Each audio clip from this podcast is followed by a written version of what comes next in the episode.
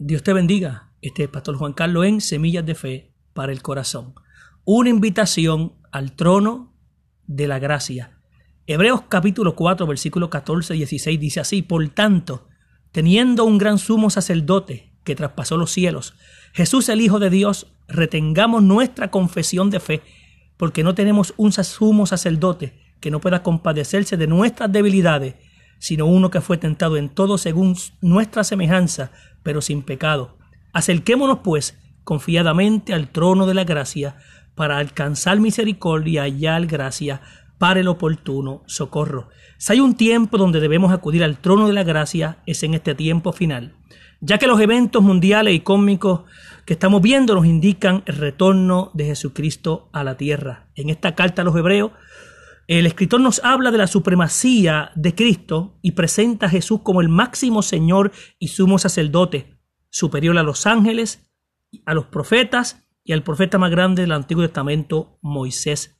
El sacerdocio más grande que el de Aarón y todos los sacrificios del Antiguo Testamento. Jesús, como sumo sacerdote alto, está por encima de todas estas cosas señaladas. En esta carta, el escritor nos presenta la supremacía de Cristo en todos los aspectos. Jesús es el gran sumo sacerdote. Y según el escritor a los hebreos, dice que se compadece de nuestras debilidades, de nuestra flaqueza. Él conoce que somos carne. Dice que fue tentado en todo, según nuestra semejanza, pero sin pecado. Él nos puede comprender mejor que nadie. Las luchas que pasamos y todo eh, eh, eh, el pecado que nos asedia, como dice este mismo escritor, que siempre nos, nos están al acecho. Dice que Jesús traspasó los cielos porque intercede por nosotros de día y de noche ante el Padre, eh, por todos aquellos que mediante Él se acercan a Dios. Y sobre todas las cosas es sumo sacerdote según el orden de Melquisedec, aquel sumo sacerdote de, de, de Salem, que cuando Abraham vino de aquella gran victoria, dice que Abraham le entregó los diezmos de todo lo que tenía y dice que Melquisedec lo bendijo. Así que eh, en el Antiguo Testamento se hacían muchos sacrificios para poder cubrir el pecado, pero Cristo con un solo sacrificio dice que una vez para siempre nos limpia de todo pecado y nos ayuda. ¿Por qué? Porque Jesús es el sumo gran sacerdote alto que traspasó los cielos y que está a la diestra de Dios. Por eso es que en esta carta vemos una invitación por Jesús, por el mismo Jesús, que nosotros nos acerquemos, sus hijos y todo aquel que invoca su nombre, acerquémonos confiadamente ante el trono. Debemos acercarnos. O sea, que esto no, nos indica que no podemos estar alejados, tenemos que estar cerca. Santiago 4.8 dice, acercaos a Dios y Él se acercará a vosotros. Dice, pecadores, limpia vuestras manos y vosotros los de doble ánimo purifica vuestros corazones, porque tenemos que acercarnos a Dios sinceramente, para que la sangre de Cristo nos limpie. Por eso esta es esta invitación al trono que nos hace, nos hace Dios, nos hace Jesucristo para que nos acerquemos confiadamente. Debemos ir con confianza ante el trono, entendiendo que el que está ahí es nuestro Creador, es nuestro Dios, es nuestro Padre. Allí hallaremos qué? Allí hallaremos misericordia, porque la misericordia está disponible para cada uno de nosotros. Hallaremos gracia, o sea, favor para el oportuno socorro. Esa ayuda que tú y yo necesitamos en los momentos, en todo momento, la encontramos en el trono de la gracia. Hoy yo te invito que tanto tú como yo nos acerquemos al trono de la gracia donde está Cristo a la diestra del Padre intercediendo por nosotros siendo el sumo sacerdote alto. Hoy ese trono está disponible para toda la humanidad. Está disponible para ti, está disponible para mí. Se llama el trono de gracia y de misericordia. Ahora, si no acudimos este, a este trono de gracia y misericordia y lo rechazamos, y, no, y, no, y no acudimos a, Él a, a, tener esa intimidad con Dios, esa, esa, esa búsqueda de Dios, algún día tendremos que ir a otro trono que la Biblia habla en Apocalipsis 20, que es el trono de juicio. O sea que hoy está disponible ese trono como trono de gracia, de misericordia, de, compasión, de piedad. Pero en, en, el final de los tiempos habrá un trono blanco, como dice el escritor en Apocalipsis, donde serán juzgados todos los hombres grandes y de pequeñas posiciones que él dice que los vio de pie ante Dios, los libros fueron abiertos y cada cual fue juzgado conforme las cosas que habían en aquel libro. O sea, hoy el trono de gracia está disponible para nosotros, pero si lo rechazamos y rechazamos la salvación a Cristo, llegará un momento donde seremos emplazados por Dios. Hoy se nos emplaza para gracia, misericordia, favor, pero si rechazamos esta gracia, algún día se nos emplazará para compadecer ante el trono de juicio. Hoy se nos hace esta invitación, una invitación cordial, única, amorosa, pero como dije anteriormente, si la rechazamos, ahora que es gratuita, luego seremos emplazados para tener que acudir al trono del juicio final. ¿Qué dice Apocalipsis capítulo 20, 20, 11? Y vi un gran trono blanco y al que estaba sentado sobre él, del cual huyeron delante de él los cielos y la tierra y no fue hallado lugar para ello. Apocalipsis 20, 12 dice, vi a los muertos grandes y pequeños de pie ante Dios y los libros fueron abiertos. Y otro libro fue abierto que es el libro de la vida. Y fueron juzgados los muertos por las cosas que estaban escritas en los libros. ¡Wow! ¡Qué tremendo! Esto es un, esto es un escenario es muy difícil porque nos dice que los libros fueron abiertos, otro libro fue abierto, que es el libro de la vida, y también allí va a estar la palabra de Dios, esta palabra que hoy te predicamos con amor, con misericordia, que vengas a Cristo, va a estar como tu testigo en aquel día para que tú, para que tú seas juzgado conforme las cosas que hiciste mientras tuviste en la tierra, mientras tuviste en vida, y, las cosas que también dice este libro santo llamada la Biblia. ¿Y cuál es el resultado final de, ese juicio ante el tono blanco? Apocalipsis 20:15, y el que no fue hallado escrito su nombre en el libro de la vida fue lanzado al lago de fuego y azufre. Hoy tienes eh, una invitación delante de ti. Acudir al trono de la gracia, hallar gracia, salvación, misericordia, pero si no, acuérdate que serás emplazado en el, en el día final del juicio ante el trono blanco. Así que Dios te bendiga. Este es el pastor Juan Carlos en Semillas de Fe para el Corazón. Dios te bendiga, este pastor Juan Carlos en Semillas de Fe para el Corazón. Dos ciegos junto al camino. Mateo 20, versículos 29 y 30 nos hablan del cuadro de estos dos hombres ciegos a los cuales Jesús sanó. En esta escena bíblica narrada por Mateo tenemos el cuadro de dos personas que eran ciegas y por tal eran mendigos de la vida. El cuadro de una persona ciega es uno de los más tristes, tanto en el Antiguo Testamento, el Nuevo Testamento y en la vida actual. Los ciegos son personas que siempre necesitan a otros para poder ir de un lugar a otro, ya sea un familiar, un amigo, un perro, y muchos de ellos tienen hasta un palo o una vara con la cual van tocando a tienta todos los lados para llegar al lugar que ellos desean. Estos están sumidos en un mundo de total oscuridad y muchas veces son marginados y hasta reciben desprecio de otros no pueden valerse por sí mismos.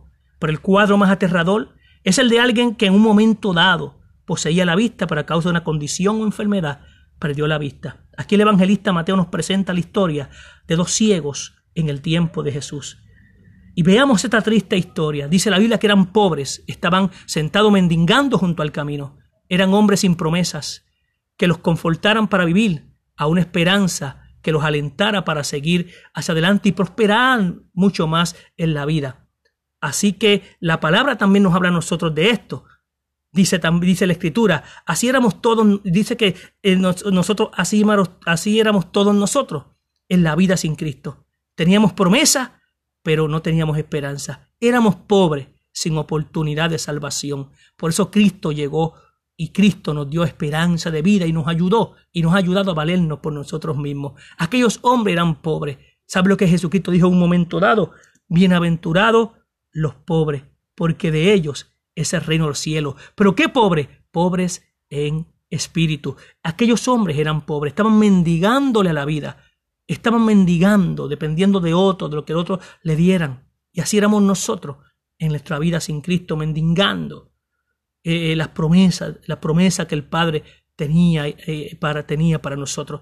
Dice que eran ciegos, no tenían ni vista para mirar al Salvador que pasaba por allí, no tenían vista para ver a Jesús. Esta es una clara imagen de aquellos que están desprovistos de la visión espiritual, andando en tinieblas del pecado y careciendo de la luz del Señor. Así también estábamos nosotros. No podíamos ver al Señor, no podíamos ver sus promesas. Estábamos ciegos, estábamos pobres, alejados del Señor. Éramos pobres en espíritu por la gracia de Dios nos alcanzó. Vemos en este cuadro unos hombres pobres, unos hombres ciegos, unos hombres impotentes. Aunque eran dos, el primero no podía ayudar al segundo. Todos los seres humanos son iguales, mente culpables, todos somos culpables ante Dios, incapaces ante el Señor de ayudarnos unos a otros, a menos que vengamos a Cristo y los estemos con nuestro Salvador. La Escritura dice, por cuanto todos pecaron, están destituidos de la gloria de Dios. Romanos 3:23 dice que todos fuimos desechados, que todos pecamos y fuimos destituidos de la gloria de Dios. Estábamos impotentes, como aquellos dos, dos ciegos. Eran dos, pero el primero no podía ayudar al segundo. Cristo dijo que si un ciego y otro ciego, ambos caerán en, en el hoyo, porque no pueden ayudarse. Así vivían nosotros sin Cristo. Pero vemos aquí en medio de este cuadro tan triste una oportunidad eh, que ellos se le presentó para ellos. Jesús estaba pasando por allí. La única oportunidad del hombre de ser librado de las tinieblas, del pecado, de la ignorancia, de, de, Jesucristo, de sus promesas, es que se acerque a Jesús. Así mismo para con los hombres, la única oportunidad que tendrán es cuando Jesús se acerque a ellos. A es, en esos momentos como este, que Jesús se acerca, es que tenemos que, aunque no eh, lo veamos por las tinieblas del pecado, poder clamar a Él, escuchar sus pasos, escuchar su voz que nos llama que vayamos a su encuentro. Hoy Él se ha acercado mediante la luz de la palabra hacia ti y hacia mí. No huyamos, no huyamos del Señor, prefiriendo las tinieblas. ¿Sabe lo que dice Oseas 7:13? Ay de ellos, porque se apartaron de mí. Destrucción vendrá sobre ellos, porque contra mí se rebelaron. No podemos alejarnos del Señor. Una vez que escuchemos su voz, escuchemos sus pasos, clamemos a Él con todo el corazón, porque de seguro Él se va a detener y Él nos va a ayudar. Vemos en estos hombres que hicieron algo, una oración fervorosa. Gritaron diciendo, Señor, ten misericordia de nosotros. Observemos su atrevimiento. No les importó quién oyera sus voces. Eran pobres, ciegos, gritando de lo más profundo y de su honda alma, porque ellos conocían su necesidad y vieron allí la esperanza para ellos. Estos hombres hicieron no solamente una oración con atrevimiento, sino una oración con fe. Gritaron diciendo, Señor, lo reconocieron como el Mesías, como el Salvador de sus vidas. Yo te pregunto, ¿hoy estás dispuesto a reconocer a Cristo como el Mesías, el Salvador de tu vida? ¿Hoy estás dispuesto a gritar, Señor, sálvame? Quítame estas tinieblas. ¿Sabe lo que dijo el apóstol Pablo en una de sus cartas? Que el príncipe de la potestad de los aires ha cegado el entendimiento de los incrédulos para que no les resplandezca la luz del Evangelio de la gloria de Cristo. En otras palabras, Satanás ha cegado el entendimiento de la gente para que la luz de Dios de la salvación en Cristo no les resplandezca y se pierdan. Estos hombres estaban en tiniebla, estos hombres estaban junto al camino, pero hicieron una oración fervorosa pidiéndole a Dios misericordia. Tuvieron un atrevimiento de invocarlo, de, llamarlo, la fe. Y esto logró que el Salvador se detuviera en su camino ante el inmenso clamor de una necesidad. Siempre Jesús se va a detener cuando alguien lo llama, cuando hay una necesidad. Él siempre se detiene y logró brotar de las aguas de la compasión hacia ellos el amor de Dios a través de Jesucristo. ¿Sabe qué Jesús le dijo? ¿Qué quiere que os haga? Y de ahí surgió una oferta de gracia. ¿Qué quieres que te haga? La misma oferta que Dios te dice hoy. ¿Qué quieres que te haga? La puerta a la plenitud infinita de Dios está abierta. Y como resultado, una curación perfecta como aquellos hombres vendrá sobre tu alma y sobre tu vida. ¿Y qué será el resultado? El seguir a Jesús en el camino. Es interesante, pues cuando los ojos de estos hombres son abiertos, la primera cara que, que miran es la del Salvador Jesucristo, el rostro más hermoso, más bello, que jamás a ellos se les olvidaría, porque es el rostro de Jesús cuando uno nace de nuevo. Así que Dios te bendiga. Este es el pastor Juan Carlos en Semillas de Fe para tu corazón. Dos ciegos junto al camino. Uno era tú y el otro era yo. Por poco me persuades a ser cristiano. Fue la expresión del rey Agripa cuando el apóstol Pablo estaba defendiéndose allí, cerca de Cesarea, en aquel juicio que le estaban haciendo. En aquella presentación que él hizo, esa fue la expresión del rey Agripa. Hechos 26-27. El rey Agripa le dijo a Pablo luego de escuchar el testimonio de cómo había sido transformado por el poder de Jesucristo. Verso 27. ¿Crees, oh rey Agripa, los profetas, dijo el apóstol Pablo? Yo sé que crees. Entonces Agripa dijo a Pablo, por poco me persuades a ser cristiano. Y Pablo le dijo, quisiera Dios que por poco, por mucho, no solamente tú, sino también todos los que hoy me oyen fuesen tales como yo soy, excepto estas cadenas. Quiero hablarte acerca de por poco me convierto, por poco soy cristiano, por poco me entrego a Cristo, por poco me entrego, le entrego mi corazón. Y ese por poco ha llevado a muchos a vivir una vida en condenación eterna. Porque ese por poco pudo llevarlos a la salvación, pero ese por poco lo llevó a la perdición y a la condenación eterna. ¿Qué podríamos ser sin ser cristianos? ¿Qué yo puedo ser? ¿Cuántas personas no son cristianos pero hacen cosas que son como cristianos? Puede ser nacido en un país cristiano, pero eso no te hace cristiano. Puede ser enterrado a manera cristiana aun cuando muere, pero eso no te hace cristiano. Puede ser criado en una familia cristiana, pero eso no te hace cristiano. Porque Judas estuvo con Jesucristo, mas sin embargo al final se perdió. Puede ser educado de una manera cristiana, eso no te hace cristiano. Puede estar relacionado con una iglesia cristiana, donde vives, en el barrio, donde sea, pero tampoco eso te hace cristiano. Hay personas que son simpatizantes del Evangelio, pero eso no los hace cristianos. Otros pueden cantar las alabanzas que cantan los cristianos y hasta levantar las manos, pero eso no los hace cristianos. Otros pueden visitar una iglesia en un momento determinado, pero eso no quiere decir que son cristianos. e inclusive puedes tener una Biblia en tu casa y puedes leerla, pero eso no te hace cristiano. Puedes postear cosas cristianas en todas las redes, pero eso no te hace cristiano. ¿Qué me hace cristiano? Es uno que ha recibido a Cristo. Jesús dijo en cierta ocasión a los, a los, que le recibieron, a los que creen en su nombre, les dio la potestad de ser llamados hijos de Dios. Esto habló Juan acerca de Jesucristo. Un cristiano es uno que recibe a Jesús. Es uno que ha nacido de nuevo. Como le dijo Jesús a Nicodemo, tienes que nacer de nuevo del agua y del Espíritu. Es uno que ha nacido de nuevo por la palabra del Señor. ¿Qué es ser un cristiano? Uno que pertenece a Cristo. Jesucristo dijo en un momento determinado, en, una de, sus, de sus prédicas, los míos nadie los arrebate de, de, mi mano. Jesucristo daba eh, con un sentido de pertenencia a aquellos que vienen a Él. Es uno que pertenece a Cristo. Es, ¿Qué es un cristiano? Uno que es semejante a Cristo. Jesús dijo, los discípulos serán semejantes o, imitarán al Maestro. Pablo dijo, Pablo dijo, sé imitadores de Dios como hijos amados. Eso es un cristiano. Un cristiano es uno que sirve a Cristo. Jesús dijo, si alguno me sirve, sígame, dando a entender que es un seguidor de Él, una persona que está decidido a seguir a Cristo. ¿Qué es un cristiano? Uno que tiene al Espíritu Santo.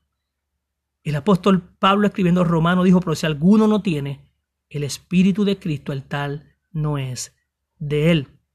Ser cristiano es tener un compromiso serio con Dios. Eso es ser cristiano. Ahora, ¿qué es ser casi cristiano? ¿Qué es ser casi cristiano? Es ver tu necesidad pero no confesarla. Es desear ser salvo pero permanecer indeciso. Es estar a la puerta de la salvación pero quedarte fuera es estar cerca, pero permanecer lejos. Es escuchar el Evangelio de Jesucristo, pero no responder al mismo. Eso es ser casi un cristiano. Saber que hay un Salvador, pero permanecer en peligro de muerte, de muerte por el pecado. ¿Qué es ser casi un cristiano? Saber lo que Cristo hizo por mí, pero yo no hacer nada. Saber que Dios me está llamando, pero no acudir.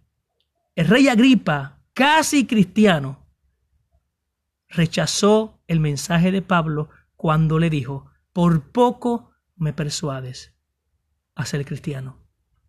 Y hay muchas personas que a lo largo de los siglos y a lo largo de los años han dicho lo mismo, por poco me persuades a ser cristiano. Aquel rey perdió la oportunidad de entrar en la vida eterna, de gozar de la salvación, porque simplemente dijo ante el testimonio de Pablo y el mensaje de Pablo, allí en aquel tribunal, por poco me persuades a ser cristiano. Y tú que me oyes, ¿qué dirás? Dios te bendiga. Este es Pastor Juan Carlos en Semillas de Fe para tu corazón. Dios te bendiga este pastor Juan Carlos en Semillas de Fe para el Corazón. De enemigos a amigos de Dios. Primer libro de Reyes capítulo 20 versículo 31 al 33 dice así. Entonces los siervos de Benadar, rey, le dijeron, He aquí, hemos oído que los reyes de la casa de Israel son reyes misericordiosos. Pongamos pues ahora silicio en nuestros lomos y cuerdas sobre nuestras cabezas, y salgamos al rey de Israel. Quizá por ventura te salve la vida. Ciñeron pues sus lomos de, silicio y pusieron cuerdas sobre sus, sobre sus cabezas. Y vinieron al rey de Israel y le dijeron, tu siervo Benadad te dice, te ruego que viva mi alma. Y él respondió, si él vive aún, mi hermano es. Entonces tomaron aquellos hombres esto por buen augurio y pronto tomaron esta palabra de su boca y dijeron, tu hermano Benadad vive. Y Acab dijo, id y traedle. Benadad entonces se presentó a Acab y él le hizo subir en un carro de enemigos a amigos de Dios. Veamos la desdicha de esto, en esta historia de estos hombres. Eran enemigos de Israel, habían tomado defensas contra el pueblo de Israel. Nosotros en un momento dado vivimos de igual manera con Dios. Éramos rebeldes contra Dios, tanto por nacimiento como por elección. Estábamos sentenciados a muerte y a perdición. El hombre está en enemistad con Dios. El Señor Jesús dijo, el que no está conmigo está en contra de mí. Estos hombres que fueron al rey Benadá eran enemigos de Israel. Mas sin embargo, le dijeron a aquel rey, vamos y pongámonos cuerdas en nuestro cuello, vistámonos de silicio, porque hemos oído que los reyes de Israel son misericordiosos. Aunque estaban en desdicha, ellos decidieron ir al rey de Israel. Pablo dice, en su carta a los hermanos que estaban en Roma, Romanos 5:10, porque si siendo enemigos fuimos reconciliados con Dios por la muerte de su Hijo, mucho más estando reconciliados seremos salvos por su vida. Ellos encontraron en esta idea una esperanza, oyeron de la misericordia de los reyes de Israel, contra quien habían acudido en otras ocasiones a luchar pero escucharon la buena noticia, que los reyes de Israel eran misericordiosos. ¿Acaso Dios, te pregunto, no ha sido misericordioso contigo, conmigo y con toda la humanidad, enviando a Jesucristo para librarnos de nuestros pecados? La misericordia es uno de los atributos morales de nuestro Dios. Tenemos un Dios compasivo, misericordioso. Por eso los reyes de Israel, ellos entendieron que los reyes de Israel, que representaban la ley a Dios y los profetas, eran misericordiosos. En cierta ocasión, en el año 1327, el rey Eduardo III rodeó Calais y cuando la ciudad no pudo resistir más, accedió a perdonar la ciudad con la condición de, de que seis de sus principales ciudadanos salieran vestidos de saco y con sogas en el cuello. Solo le fue perdonada su vida por la, por la intercesión de su esposa, la reina Adelaida. La pregunta es, ¿este rey Eduardo III habrá tomado esa idea de la Biblia? De llamar a aquellos hombres, aquellos seis hombres, a poner silicio y saco sobre su, sobre su cuerpo y una soga de cuello en, en su cuello, porque esto precisamente es lo que hicieron aquellos hombres cuando fueron a rey de Israel.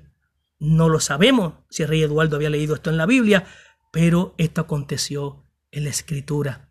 ¿Cuál fue la acción que estos hombres tomaron para alcanzar misericordia del rey de Israel? No se quedaron estáticos.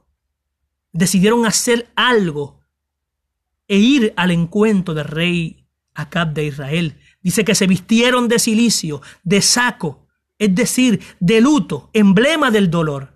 Nuestro dolor a causa del pecado con el cual hemos ofendido al Dios del cielo.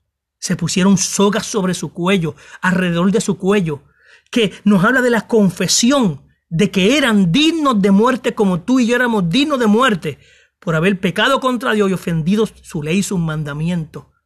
También está su confesión en aquella palabra, su ruego por misericordia. Ellos entendían que eran dignos de muerte, pero habían escuchado de los reyes que tenían misericordia. ¿Sabe lo que ellos encontraron? Salvación, misericordia, perdón. Les hizo, dice la escritura, como leímos anteriormente, que cuando llegue el rey de Siria, dice que Acab le hizo subir en su carro. Dice Primera de Reyes 20:33. Benadá entonces se presentó a Acab y le hizo subir en un carro. Esto nos habla de la amistad. Él los trató como amigos, no como enemigos. Nos habla de restauración. La, el restaurado de vuelta a su casa, a sus amigos, a sus posesiones, a sus parientes. Pues cuando venimos a Cristo, todo lo que hemos perdido lo recuperamos. En Cristo ganamos más de lo que perdimos en Adán. En Adán perdimos muchas cosas, pero en Cristo lo recuperamos. El carro nos habla de la gracia de Dios. Es el carro donde Dios nos monta y nos lleva al palacio y tiene misericordia de nosotros. Y lo más hermoso, allí fue establecido un pacto. Versículo 34 dice, y yo, dijo acá, te dejaré partir con este pacto. Así es como te dejaré partir con este pacto. Y dice la escritura, hizo pues pacto con él, pacto con él, y le dejó ir. Dios ha hecho un pacto con toda la humanidad en la cruz del Calvario con Jesucristo. Jesucristo es el agente del nuevo pacto que tenemos con Dios. Acude a Él, porque aunque hemos sido enemigos, podemos ser amigos de Dios por medio del pacto efectuado en la cruz del Calvario por Jesucristo. Dios te bendiga. Este es el pastor Juan Carlos en Semillas de Fe para el Corazón.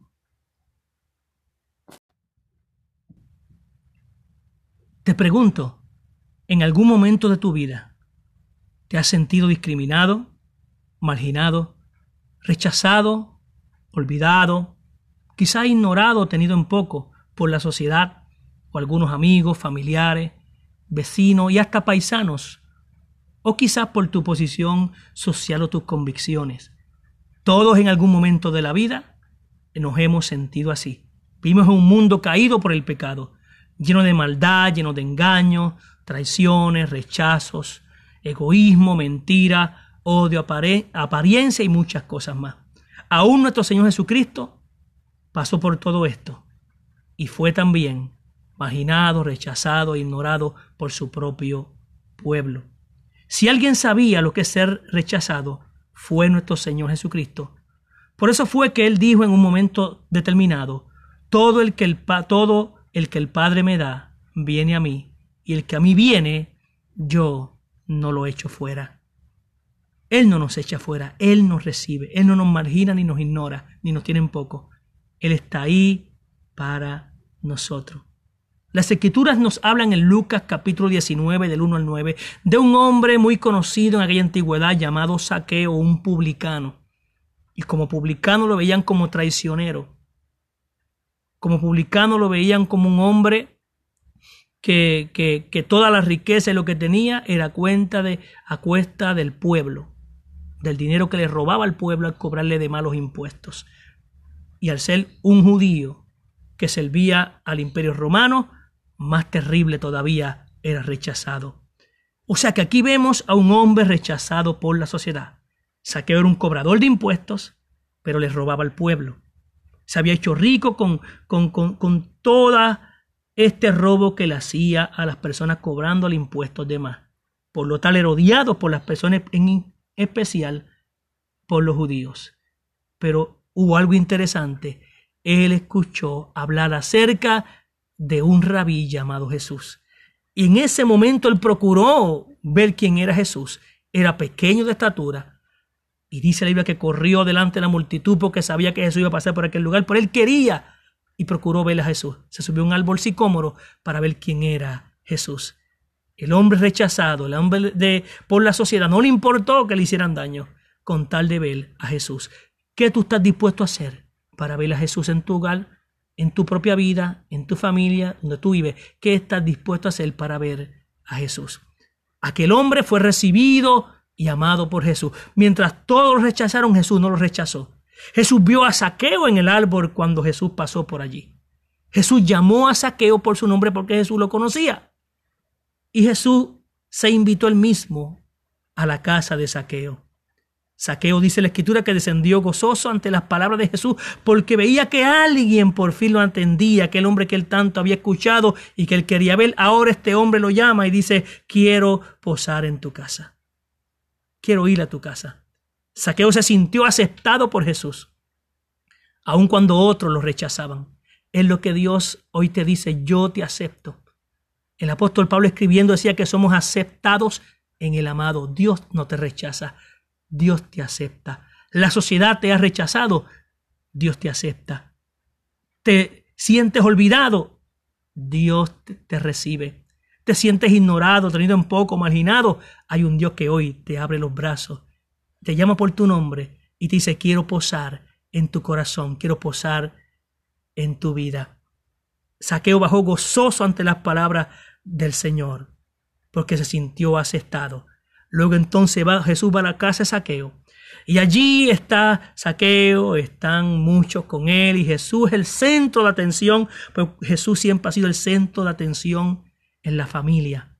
Permite que tu familia, el centro de atención, no sea el dinero ni las posiciones materiales ni otra cosa, sino Jesucristo. Y esto logró a un hombre transformado. Su arrepentimiento fue tal ante la convicción de la presencia de Jesús y a ser aceptado por él, que le dijo que, Señor, todo lo que le he quitado al pueblo, hasta cuatro veces se lo voy a devolver. Porque hubo un verdadero arrepentimiento en la vida de saqueo. Jesús anunció entonces que la salvación había llegado a su vida y a aquella casa, a aquella familia, porque hubo un hombre que estuvo dispuesto hacer lo que fuera por ver a Jesús. Además, Jesús dijo que Él vino a buscar y a salvar lo que se había perdido y luego dice, por cuanto tú también eres un hijo de la promesa, eres un hijo de Abraham.